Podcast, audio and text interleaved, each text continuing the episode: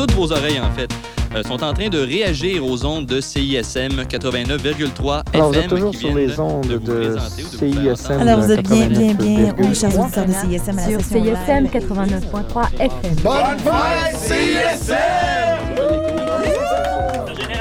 Bienvenue à la marge décortiquée. Cette semaine, CISM fait le saut vers le FM et il fait ses premiers balbutiements. Mesdames et messieurs, attention, je vais vous faire une chanson. Le sujet en est ambitieux. De mon image, je suis soucieux. En 1990, c'est l'heure des communications. Pierre-Louis Smith, à l'époque chargé de projet CISM FM. Et ce qui a donné le coup d'envoi, si tu veux, c'est en 85, 86, 87. McGill, la radio de McGill, a fait une demande au CRTC pour ce qui est devenu plus tard ce qui s'appelait autrement. euh, ils ont obtenu une licence en 86. Et on suivait bien sûr le dossier. La directrice euh, générale de, Radio McGill à l'époque m'avait appelé en, me disant euh, J'espère que vous allez nous appuyer. Puis j'avais dit Ben écoute, non, on t'appuiera pas. Et, et voici pourquoi on t'appuiera pas. Parce que nous aussi, on veut, on aller sur FM à un moment donné, puis euh, c'est peut-être la dernière fréquence de disponible. Mais ceci dit, nous, on n'est pas prêts. Alors, je te souhaite bonne chance. Si vous l'avez, tant mieux pour vous. Tant pis pour nous. Mais ce que je te promets, c'est que je, me je ne m'opposerai pas à ta demande. Ils ont obtenu la licence et moi, j'ai tenu parole. On n'est pas intervenu. Mais on a appris, en lisant la décision d'attribution de, la licence de Radio McGill, on a appris que Radio McGill avait une entente avec la radio de l'Université de Montréal et qu'on allait faire des émissions pour eux et que donc on allait être assujetti à McGill puisque c'est McGill qui, allait avoir une licence. Alors je ne l'ai pas trouvé drôle.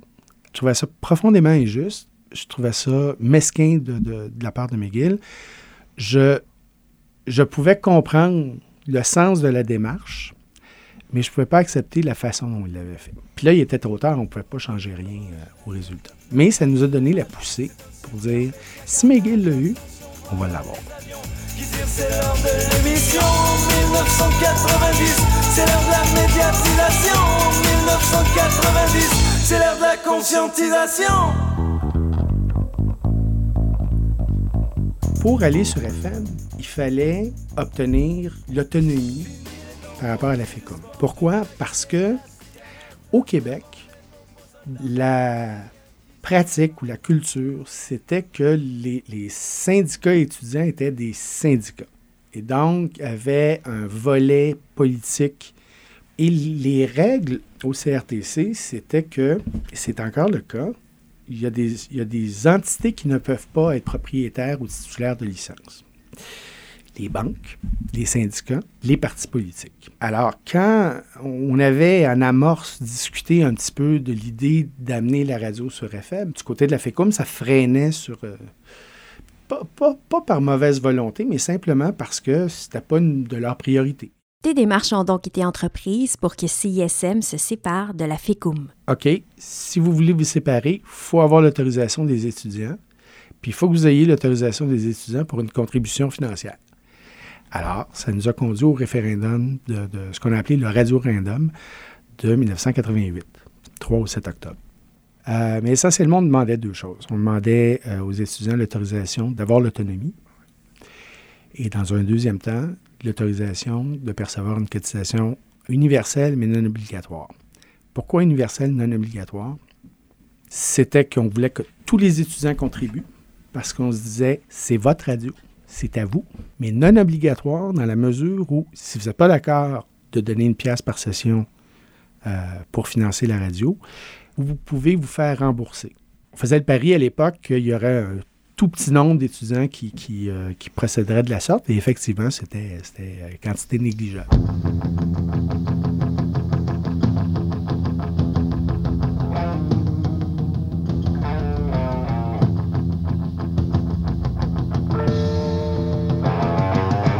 on, on prévoyait euh, générer des revenus publicitaires, mais on ne voulait pas que les revenus publicitaires représentent plus de 50 des revenus de la station. Parce qu'on se disait à l'époque, on ne veut pas que l'attrait d'aller chercher des revenus publicitaires fasse en sorte qu'on change notre son, qu'on change notre, notre approche, qu'on change notre marque de commerce, si tu veux.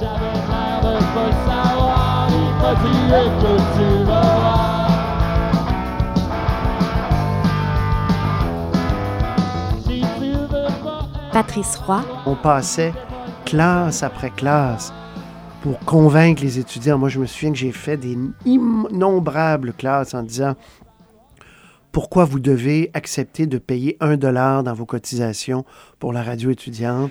Il y a des gens qui comprenaient pas trop trop ce qu'on voulait faire, fait que ils donnaient leur pièce sur place. Mais bon, Marie Plourde, C'était pas gagné, hein, on s'est promené. Puis il y avait des gens, euh, je sais pas si c'est encore comme ça, mais en tout cas, il y avait une grosse rivalité entre le Continuum, qui était le journal étudiant, et la radio. Donc, il y avait une grosse rivalité. Puis eux, ils aimaient bien nous dénigrer dans leur page. C'était les. Comment dire? C'était un peu l'équivalent des. Moi, c'était des nerds qui étaient là. Des nerds pas de vie, puis nous autres, on était cool. Des Vincent Gélina. pour nous, on l'appelait séisme. On l'appelait séisme parce que le, Mont-Royal est un ancien volcan. Et on trouvait que ça faisait. euh, on trouvait que c'était approprié. Et notre premier slogan, c'était la radio qui ébranle. Puis on, avait été victime d'un éditorial du Continuum qui euh, avait dit CISM, c'est la radio qui se branle. Et on l'avait pas aimé. Puis on a abandonné le slogan à partir de ce moment-là. Les efforts ont finalement porté fruit. Lors du Radio Random de 88, 9401 étudiants se sont prévalus de leur droit de vote et le oui l'a emporté à 97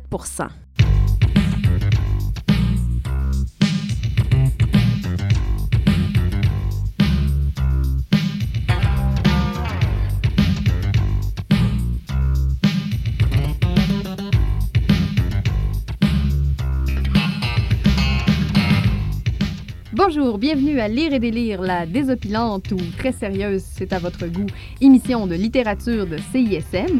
Là, cette semaine, on a une émission euh, assez spéciale finalement, mais c'était les audiences publiques du, du CRTC, fait que tout est un peu foqué puis à l'envers, mais euh, bon, mais il y a toujours le très régulier Sébastien Binaire qui nous parle de bande dessinée pour faire changement. Pierre Junot Euh, est, décédé aujourd'hui. Euh, mais Pierre Junot était euh, le premier président du CRTC en 1968. Il été par la suite, par une courte période de temps, ministre des Communications. Et par la suite, il a été président de Radio-Canada. Au moment où on s'apprêtait à aller en audience publique en mars 90, on avait un panel de trois. On était trois à présenter euh, la demande. Quatre avec l'ingénieur conseil. Et je voulais qu'on se prépare. Et à l'époque, Pierre Junot venait juste de quitter le, le- le Radio-Canada, la direction de la présidence du Radio-Canada, et il avait accepté un poste de professeur invité à l'Université de Montréal. Et c'est par l'entremise de, Jean-Pierre Mongeau qu'on établit le contact avec euh, M. Junot. Et puis, il a accepté. Il a accepté de nous aider à nous préparer. Il a même accepté de siéger sur le panel avec nous. Ça nous donnait beaucoup de crédibilité. Alors, ça nous a aidé énormément. Par la suite, Pierre a continué sur le conseil d'administration pour, pour la, première année, là, si on veut, là, aller jusqu'à la mise en onde, puis un petit peu, un petit peu après. Et puis, c'était un mentor euh, exceptionnel.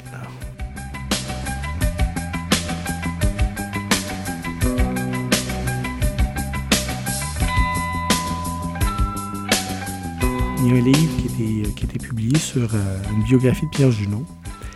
Et son auteur m'a euh, contacté à un moment donné pour euh, me demander des renseignements sur le lancement sur FM et tout ça. Et au fait de la discussion avec, euh, avec lui, il m'a mentionné que pour Pierre Junot, c'était important son expérience à la radio de l'Université de Montréal.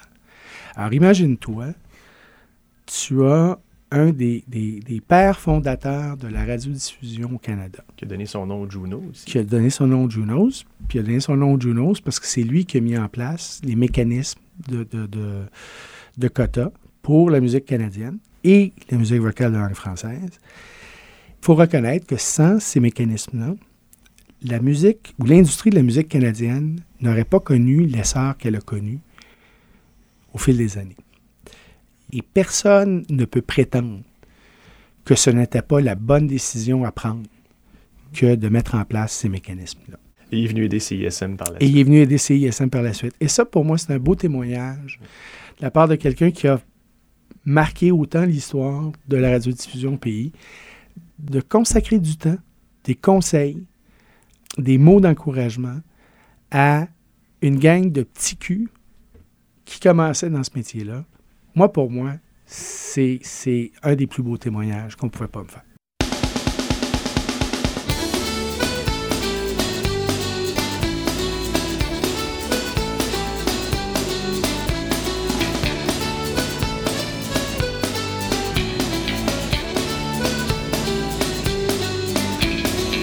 Je veux pas essayer de changer le monde, pas tenir mes promesses. Mais là en moi la colère y a des choses qui me blessent. Et quand j'entends frapper la mort, je l'entends frapper dans mon cœur qui se durcit et je dis alors que j'avais raison d'avoir peur.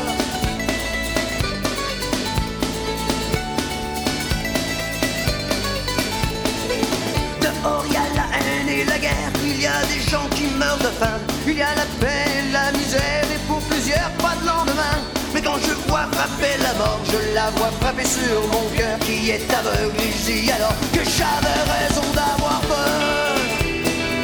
J'arrive pas à comprendre tout ça. Je voudrais bien qu'on me dise pourquoi. Je voudrais qu'on me dise pourquoi la vie c'est la vie et qu'on peut rien y changer. Et ainsi soit-il.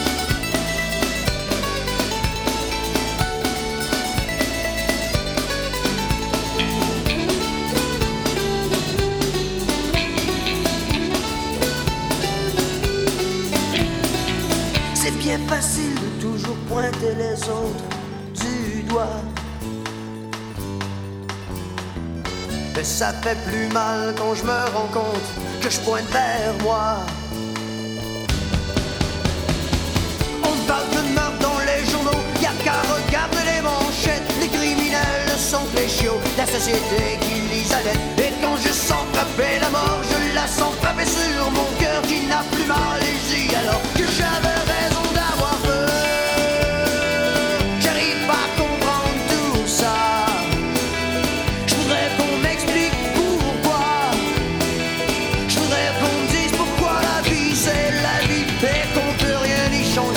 Changer. Et ainsi soit-il.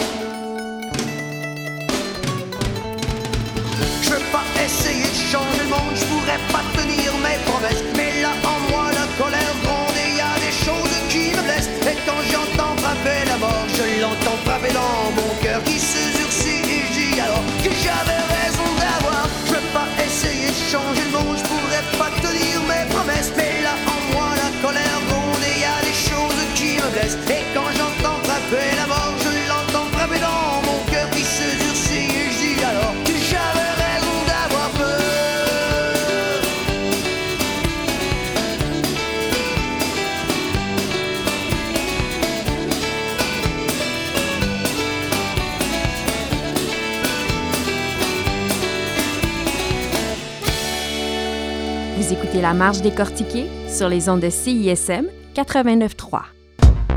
Je suis Ronald Georges, j'étais à CISM de 1990 à 95 et j'étais directeur technique et j'avais une émission qui s'appelait Samedi Folie.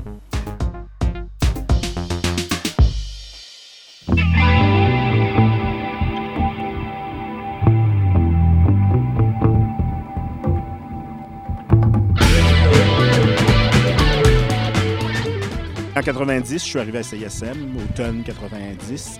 À l'époque, il y avait un camp aussi. Il y avait une espèce de camp, euh, oui, un camp pendant un week-end. C'était pour mieux se connaître. Et euh, pendant trois jours ou deux jours et demi, on était euh, à la campagne, dans, un camp. Puis les nouveaux et les anciens de CISM qui nous initiaient, qui nous donnaient quelques ateliers, mais c'était très social. Et il y a quelques bières, bien sûr, qui passaient sous le manteau, comme il se doit. Moi, je suis arrivé alors que le CRTC avait déjà accepté la, promesse de réalisation et euh, les 10 000 watts. euh, 10 000 watts pour se rendre jusqu'au campus de, comment ça s'appelle? Oui, Saint-Hyacinthe, c'est ça. Donc, euh, il y avait une espèce d'effervescence, on se préparait, même si on avait encore la mentalité quand on, quand on faisait nos émissions euh, en direct, bon, s'il y a une erreur technique, c'est pas grave, il n'y a personne qui nous écoute. Mais la vraie radio s'en venait euh, à partir de mars 91, donc on, on se préparait à ça. Alors, mon nom Jean-Sylvain Saucier. Donc, de 90 à 96, j'ai animé l'émission Dans le vent. Et, mais moi, j'étais là en 87 et 88, alors à l'époque des murs. Et euh, j'animais une émission Alterna, une émission de musique alternative pop un peu. Message à tous les auditeurs. Pour les deux prochaines heures, le vent soufflera du campus sur toute la ville. Bonne journée.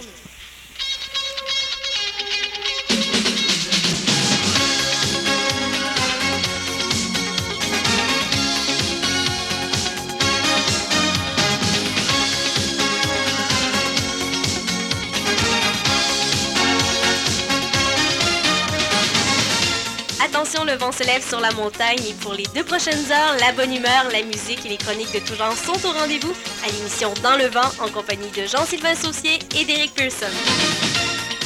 Il est précisément 15 heures. Bienvenue à cette dernière émission de Dans le vent, dernière bien sûr de la saison. euh, euh, hiver, pr- printemps-hiver, pardon. Et euh, on, est, on accueille cette semaine euh, Stéphane Gourde. Bonjour Stéphane. Bonjour Jean-Sylvain, bonjour Eric. Ben oui, je suis venu ici pour vous donner un bref aperçu euh, de la prochaine saison estivale de Dans le vent des vacances. Bonjour Eric. Bonjour. Il est à la technique aujourd'hui. Oui, et on aura... À l'époque, euh, à chaque début de session, on recevait les nouveaux étudiants qui voulaient collaborer, qui voulaient devenir animateurs. Donc, la station avait créé des comités d'accueil. Moi et mon co- euh, mon co-animateur de l'époque, Eric Pearson, on s'était euh, joints à- au comité d'accueil.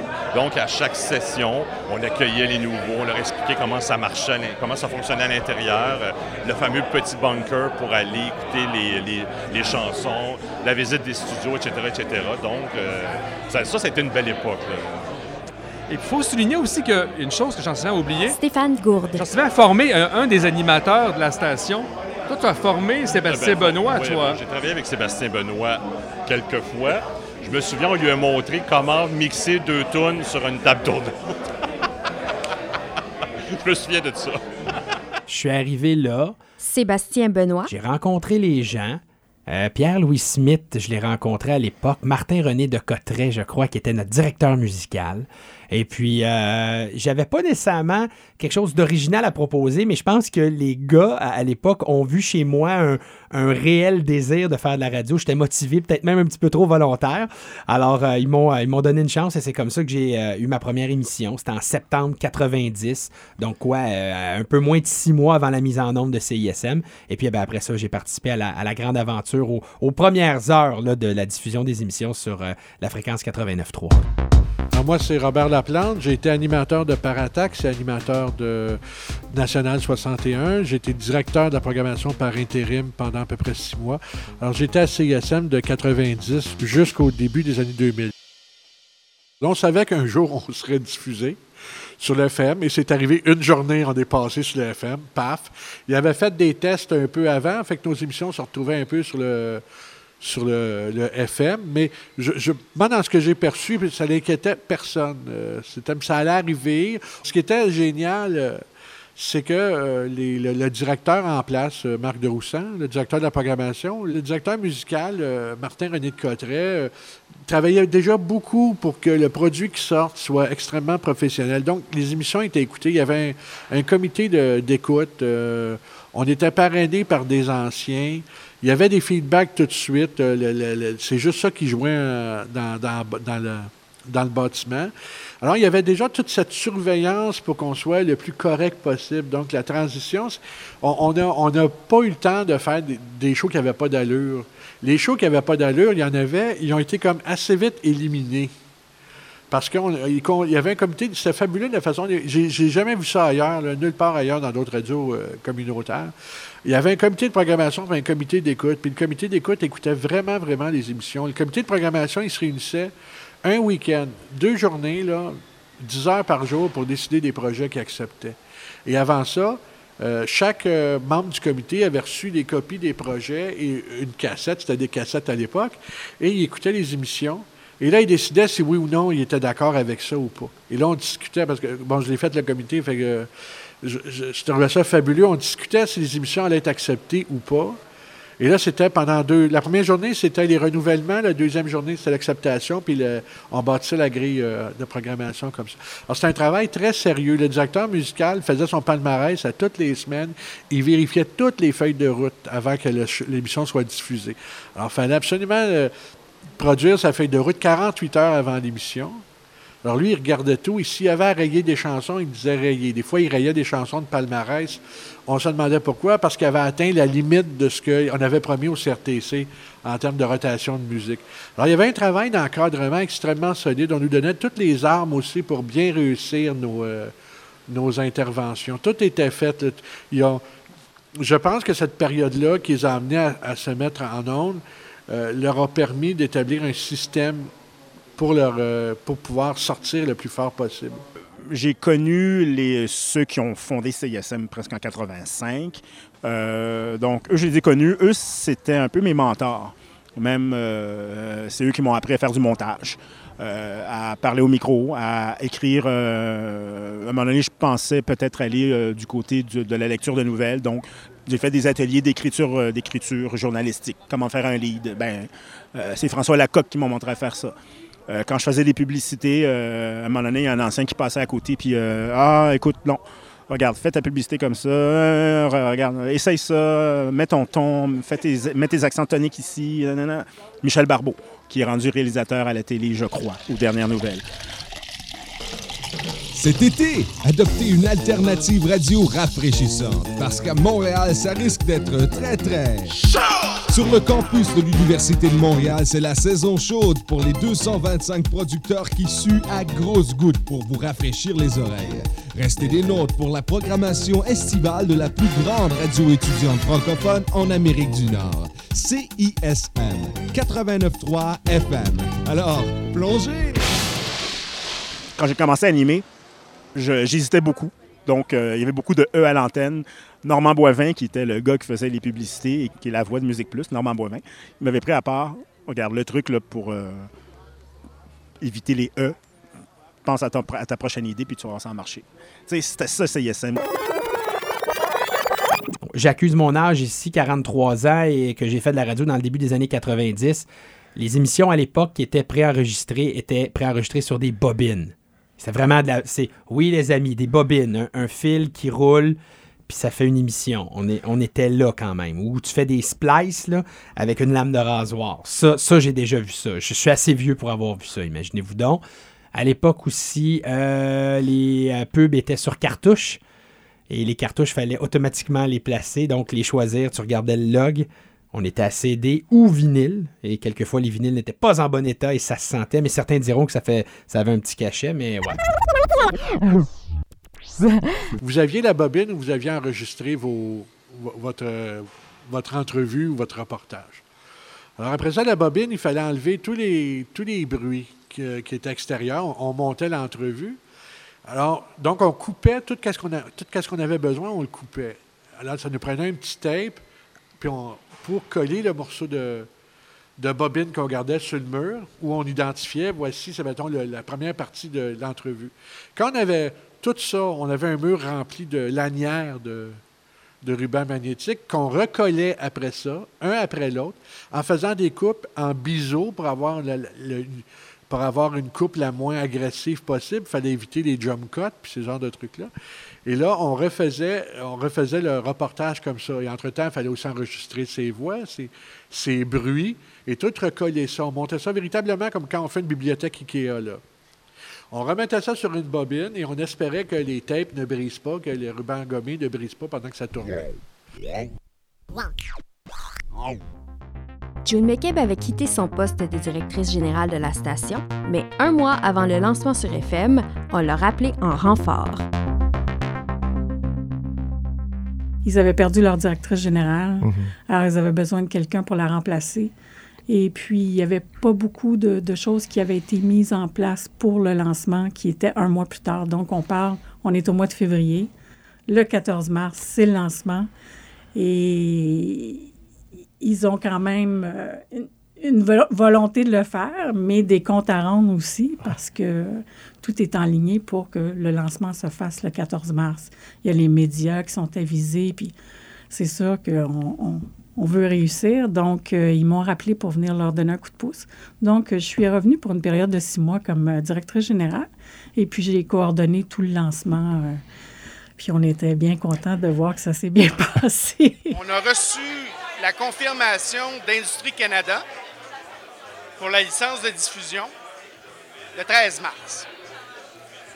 Alors, il, s'en est fallu de très peu qu'on diffuse en radio pirate de 14. J'étais là le jour que, qu'on a vraiment démarré le vrai CISM, si on peut l'appeler ainsi. Euh, c'était au clandestin. Et euh, c'était le jour, il y avait les, dignitaires qui étaient là, le, le maire Jean Doré était là. Et euh, la première voix qui a ouvert la voie du nouveau CISM, c'était Frédéric Vanas, qui est, euh, qui est l'un des patrons de l'information à Radio-Canada. On a eu aucun. C'est ça. On avait plein d'inquiétudes, mais tout s'est passé comme. euh, C'était extraordinaire cette journée-là, vraiment. Là, des présentations. On avait.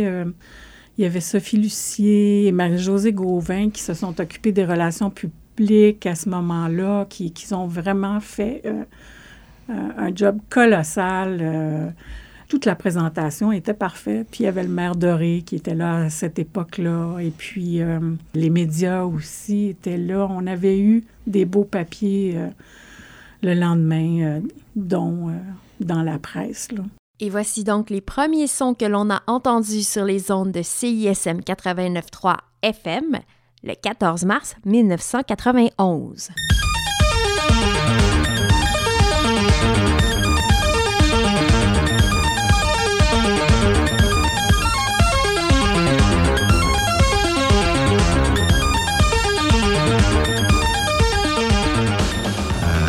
on avait lancé un petit concours pour, euh, pour trouver euh, un indicatif pour, euh, pour CISM, qu'on appelait CISM à l'époque.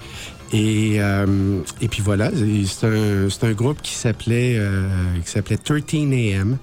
Et euh, composé, euh, c'était un duo. Et euh, un des membres du duo, ben, aujourd'hui est médecin et si ma mémoire est fidèle, il est psychiatre. Alors, il y a peut-être un lien là. L'indicatif musical de la station que l'on vient d'entendre a été suivi par la chanson Ma génération de Luc de la Rochelière. Je me rappelle que Luc de la Rochelière était notre parrain et j'ai fait une entrevue avec lui euh, tout de suite après, ici même dans les studios. Donc vraiment, là, j'étais, je pense que j'étais dans les premières heures euh, avec Luc de la Rochelière avec qui on a réalisé une entrevue.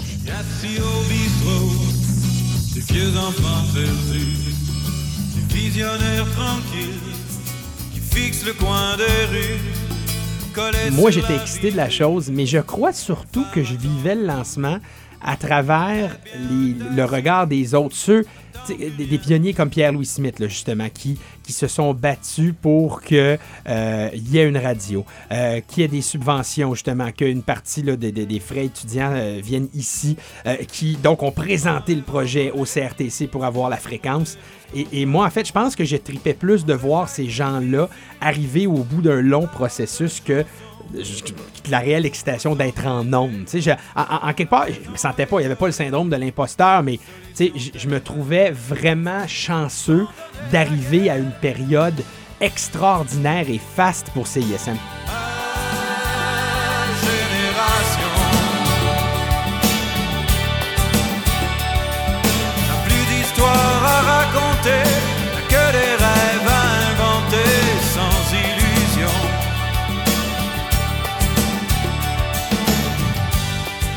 Il y a eu un changement parce que de un, je pense que c'était plus motivant pour euh, les bénévoles qui venaient faire des émissions.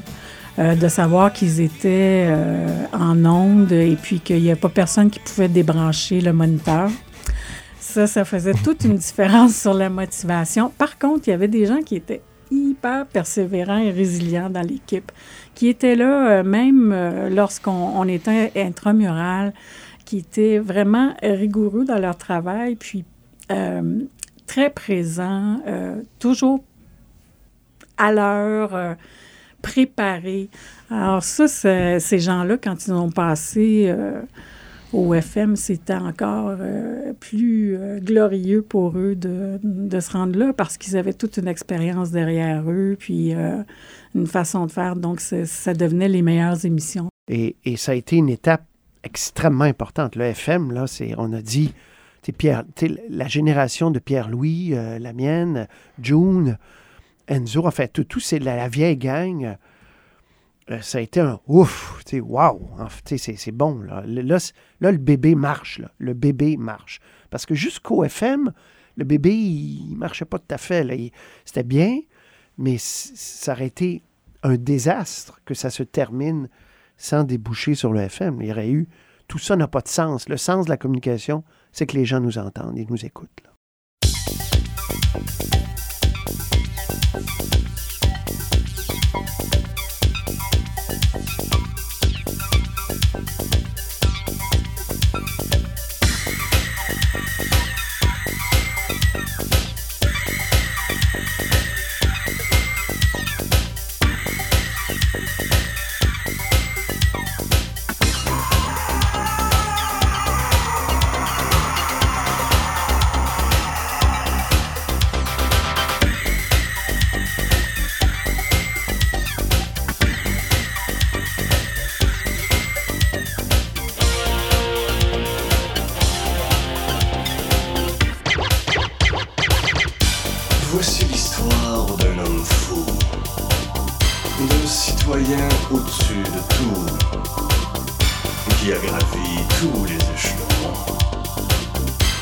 Éveiller aucun soupçon.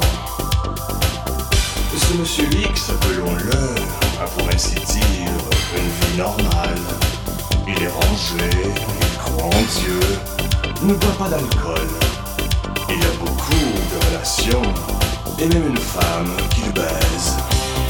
Le jour, Monsieur X juge la société. Et la nuit, il s'adonne au jeu des condamnés. Jouit d'avance d'impunité. Car Monsieur X est très discret. Il sait se faire aimer. Des plus novices aux plus perverses. Il a toutes les adresses. Entre le parvis et le boxon.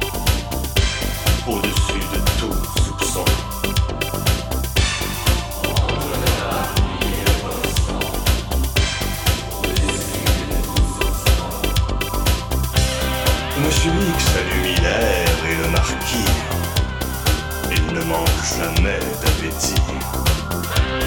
certains fantasmes coûtent cher au royaume de l'adultère. Ses fantaisies sont sans limite quand son génie est inspiré. Et il le sait bien, les juges sont comme les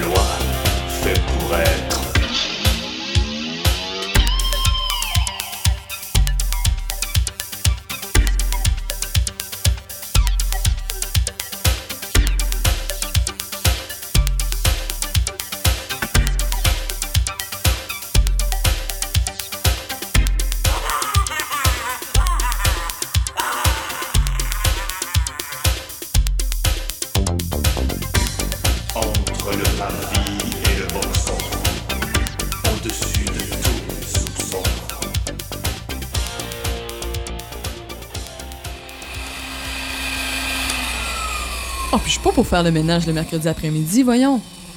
Oh, je sais ce que je peux faire. Je peux écouter les bêtes de scène tous les mercredis après-midi à 15h30. Ah, quel poste ils m'ont dit, donc? Un poste ben à gauche, c'est ça, 89.3. 89.3 FM, c'est ça, je l'ai. Martin Campo, responsable musical de environ 1991 à 1994-95. Moi, je travaillais en informatique euh, pendant que j'étudiais et euh, j'étais tombé vraiment par hasard sur euh, CISM parce que physiquement, c'était. Avant, il y avait un. Je sais pas comment dire en français, un dial. Et avec les chiffres 89, 90, 91. Si vous voulez, c'est quoi? Je sais même pas 98, je sais pas trop quoi. 87, vous avancez la petite ligne rouge. Mais CSM était complètement à gauche.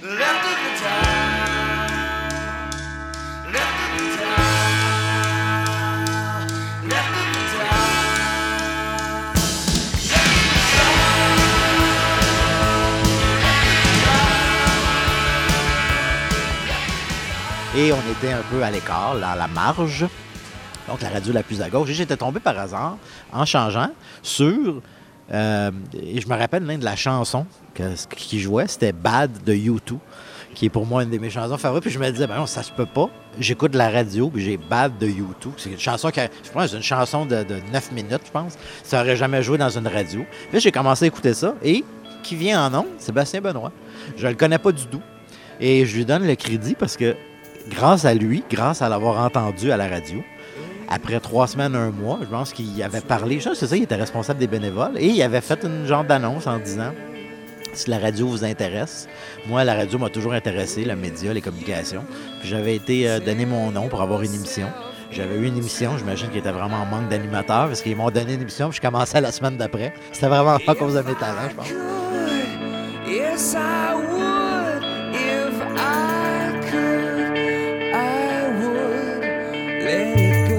Il y avait la grande traversée, donc ça c'était un des retours à la maison. C'était le mercredi, 16h à 18h, où là évidemment il y avait l'actualité du jour. euh, euh, on avait des chroniques de sport, on avait des chroniques euh, art et spectacle. Ça, c'est à tous les quatre ans.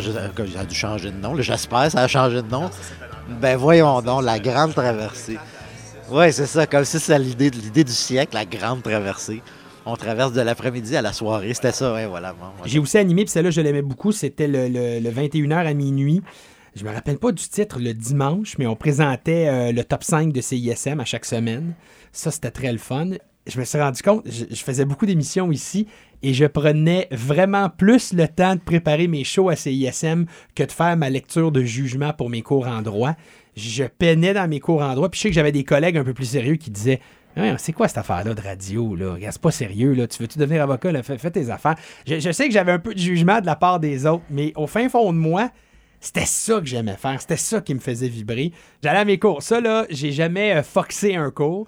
J'ai toujours été là. J'étais peut-être pas le plus attentif, mais non, à un moment donné, j'ai j'ai pas toujours fait 17 heures de radio, mais il fut un temps là, où une session ou une année, 17 heures de radio. Mais j'ai toujours été à mes cours, qu'on se le dise. Les jeunes à l'écoute, l'école, c'est important. Encore faut-il que les frais de scolarité soient raisonnables. Mais ça, c'est une autre histoire. Cas, je me rappelle, lui aussi va s'en rappeler. On avait fait une entrevue avec. euh, Est-ce que c'est le groupe Tango Tango, je pense?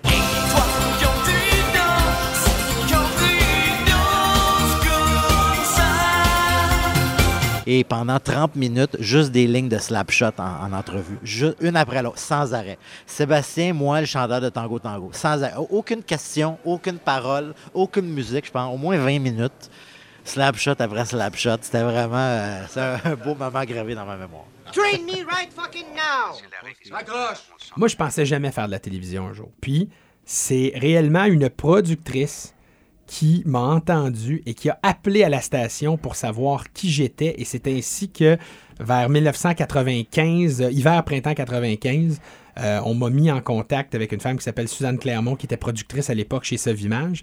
Et c'est comme ça que, après justement qu'elle ait attrapé mon émission. Elle a appelé à la station, on été en contact, j'ai passé une audition et j'ai eu mon premier poste à la télévision qui était à Télé-Québec, qui s'appelait à l'époque Radio-Québec. Puis c'était un show de Patrick Masbourian qui s'appelait L'été en ville et j'y parlais de, de musique, justement. Alors, oui, à ce niveau-là, ça a été mon premier contact vers la télévision, mais en même temps, je trouve des fois dans, dans- la manière de, de- de parler, passer d'un d'un point A, arriver à un point B, parler de ta nouvelle, pour moi, c'est sensiblement le même processus. Et CISM a donc aussi aidé mon parcours en télévision de manière euh, pratique. Ça, c'est sûr. Ben oui, euh, bonne fin d'après-midi à tous et à toutes. C'est Sébastien Benoît qui vous parle directement d'une taverne. Et oui, la taverne de l'inspecteur Épingle, située au coin des rues Duluth et Saint-Hubert, l'adresse 4051 Saint-Hubert. Et euh, on peut se demander pourquoi une édition de la Grande Traversée là-bas? Eh bien, ce soir, on fête la BD. C'est un autre lancement pour le magazine de bande dessinée Iceberg. On sort le numéro 5 euh, de volume 2, donc de ce magazine qui, cette année, célèbre son dixième anniversaire de naissance. On va d'ailleurs vous parler du magazine, vous parler du lancement, des invités qui sont là ce soir et des activités qui sont prévues dans le cadre de ce lancement ici même à la taverne de l'inspecteur Épingle. Évidemment, pour euh, justement m'aider, ben eh oui, pour épingler tout ça, il va y avoir des gens avec moi, notamment Robert Laplante, qu'on sait euh, adore la BD, un vrai fanatique de BD. Il sera là avec des invités. J'étais étudiant en communication à, à l'UQAM, profil radio.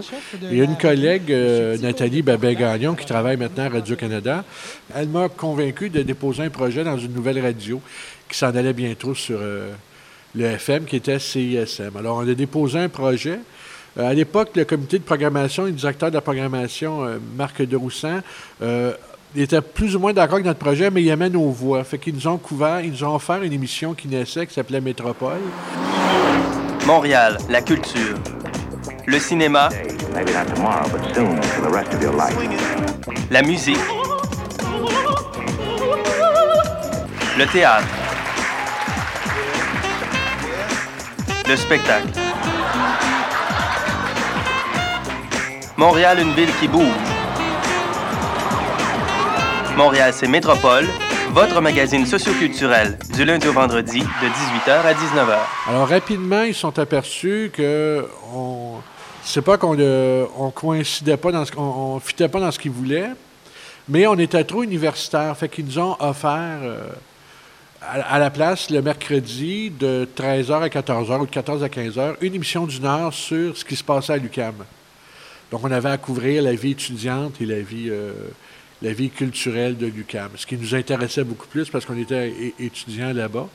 Ça faisait partie du mandat de, de- de- CSM à l'époque. Je ne sais pas si c'est encore ça, mais à l'époque, le mandat, c'était de, refl- de refléter le dynamisme universitaire. Donc, même si à l'UDM, on n'aime pas l'UCAM, il reste que l'UCAM existait aussi, donc on permettait une émission sur l'UCAM. Comme ils ont toujours travaillé pour en avoir une sur euh, McGill, euh, ils ont- je sais que Polytechnique avait sa propre émission aussi, alors il essayait de ce, genre de truc-là, ce genre pour correspondre au mandat qu'il avait promis au CRTC. Alors euh, on a continué là-dedans et après ça, j'ai été récupéré à, à l'été par David Hurtel, qui faisait son émission Paratax, qui avait besoin d'un chroniqueur BD, comme je connaissais bien la BD.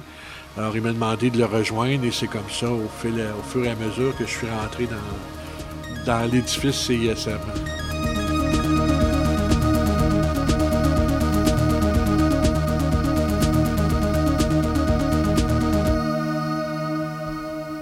Bien entendu.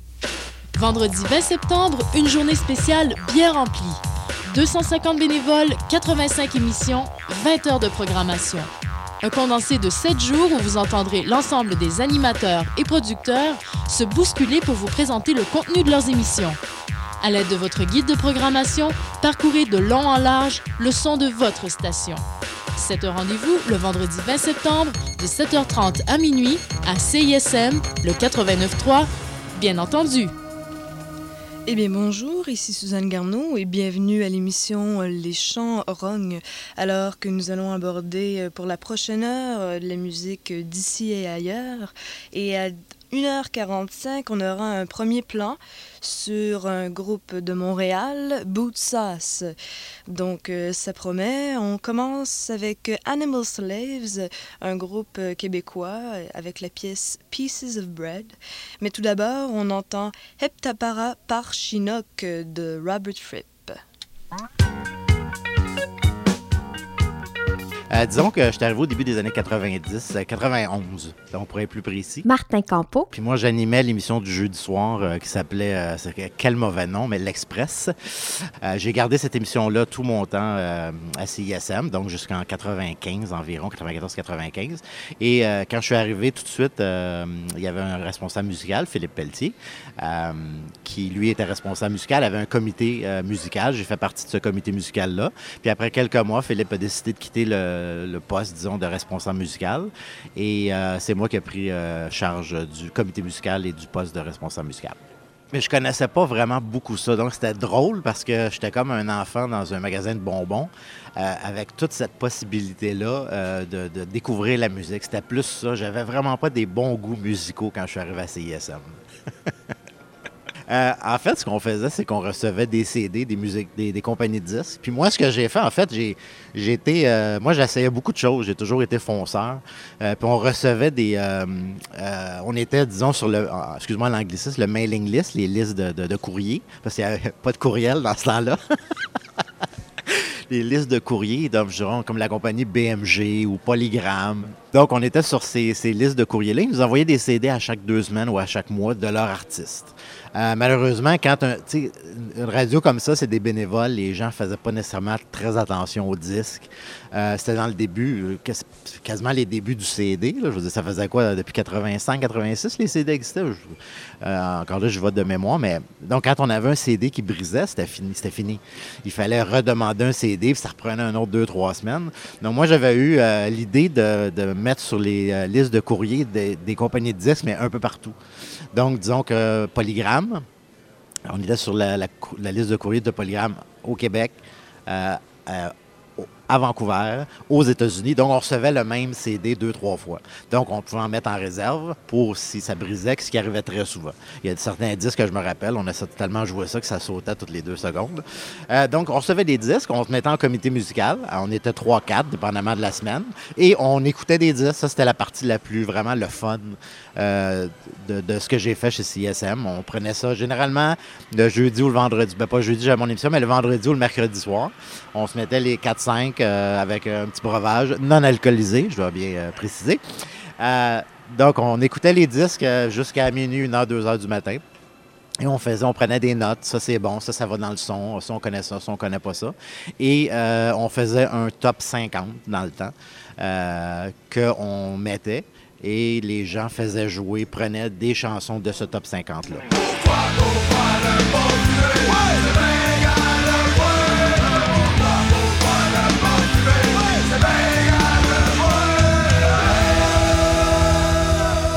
Chaque responsable musical euh, avait son style.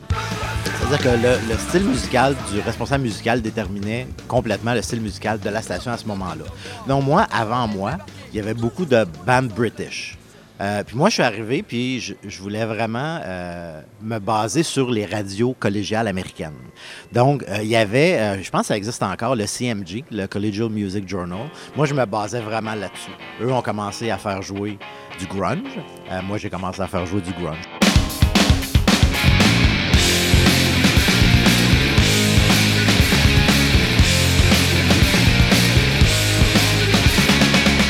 Nirvana est arrivé puis a changé la musique. là.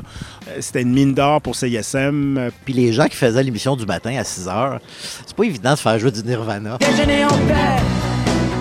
Mais je veux dire, il y a des gens qui aiment ça. Je veux dire, quand tu aimes cette musique-là, je veux dire, moi, encore aujourd'hui, j'aime ça, ce genre de musique-là. Qu'il soit 6 heures le matin ou 11 heures le soir, j'aime ça.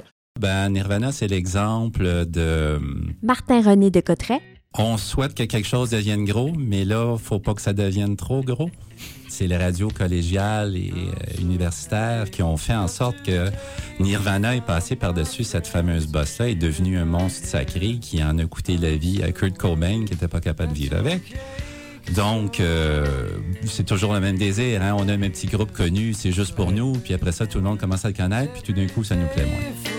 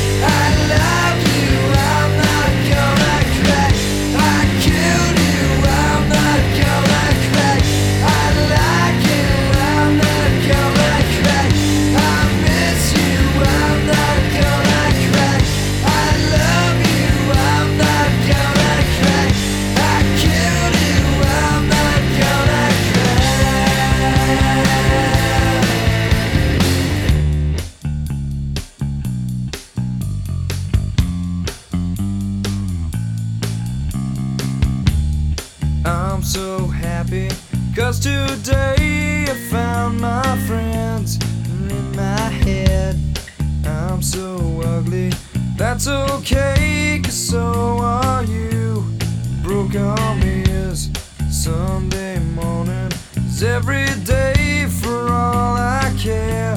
And I'm not scared.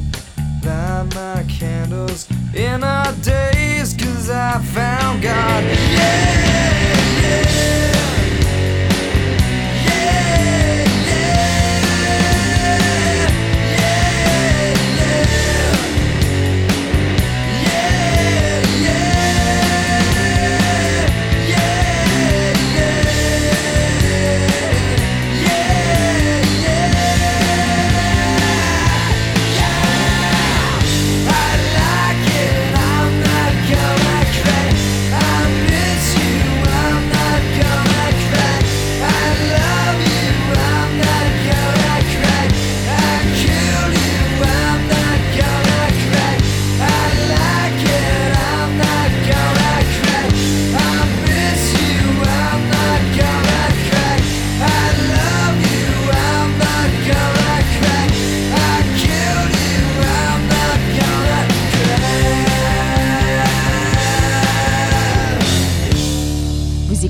Marche décortiquée sur les ondes de CISM 89.3. CISM, des fois, euh, dérange, égratigne, va ailleurs, prend des chances, ce que les autres radios, des fois, font moins. Et pour ça, ça doit exister. Il faut, qu'il y ait une plateforme pour ces jeunes groupes. Il y a plein de talents ici au, euh, au Québec, à Montréal même. C'est important de les- mettre en valeur. Maintenant, il y a plein de groupes qui sont connus en ce moment qui, je crois, ont eu leur chance ici.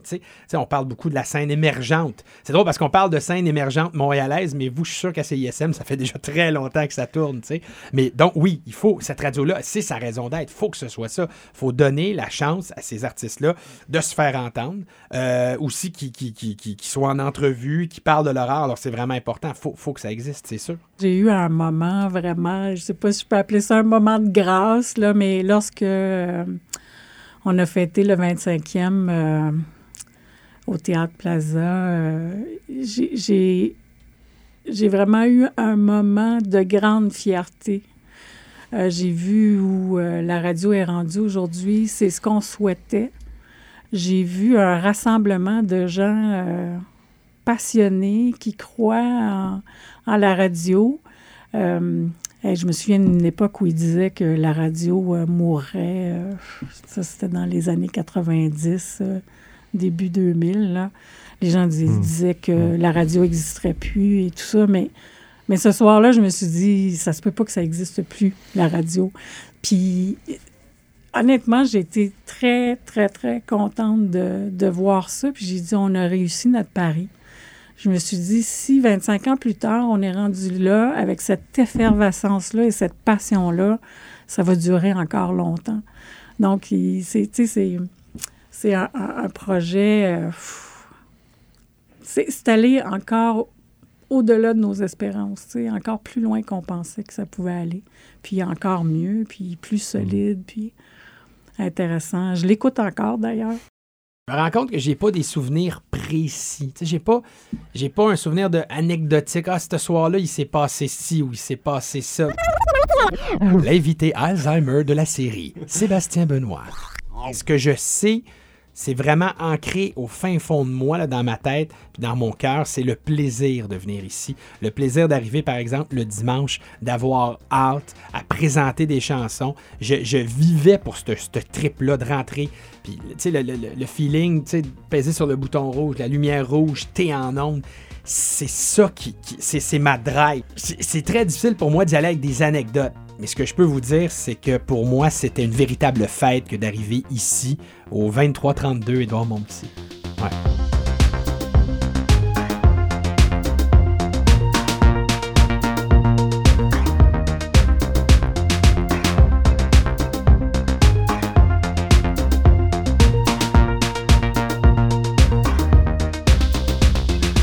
Recherche et entrevue, Martin Blais et Dominique Cambron-Goulet. Réalisation et montage, Julie-Christine Parent. Thème, Ghislain Poirier. Idée originale et coordination, Étienne Dubuc. Merci à tous ceux qui nous ont fourni des archives.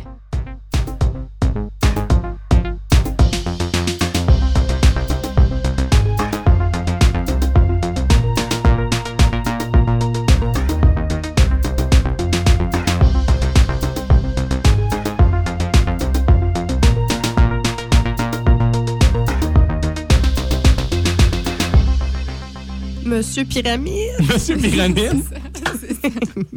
Moi, je peux le dire, je le connais. Je peux y dire. Longue vie à CISM.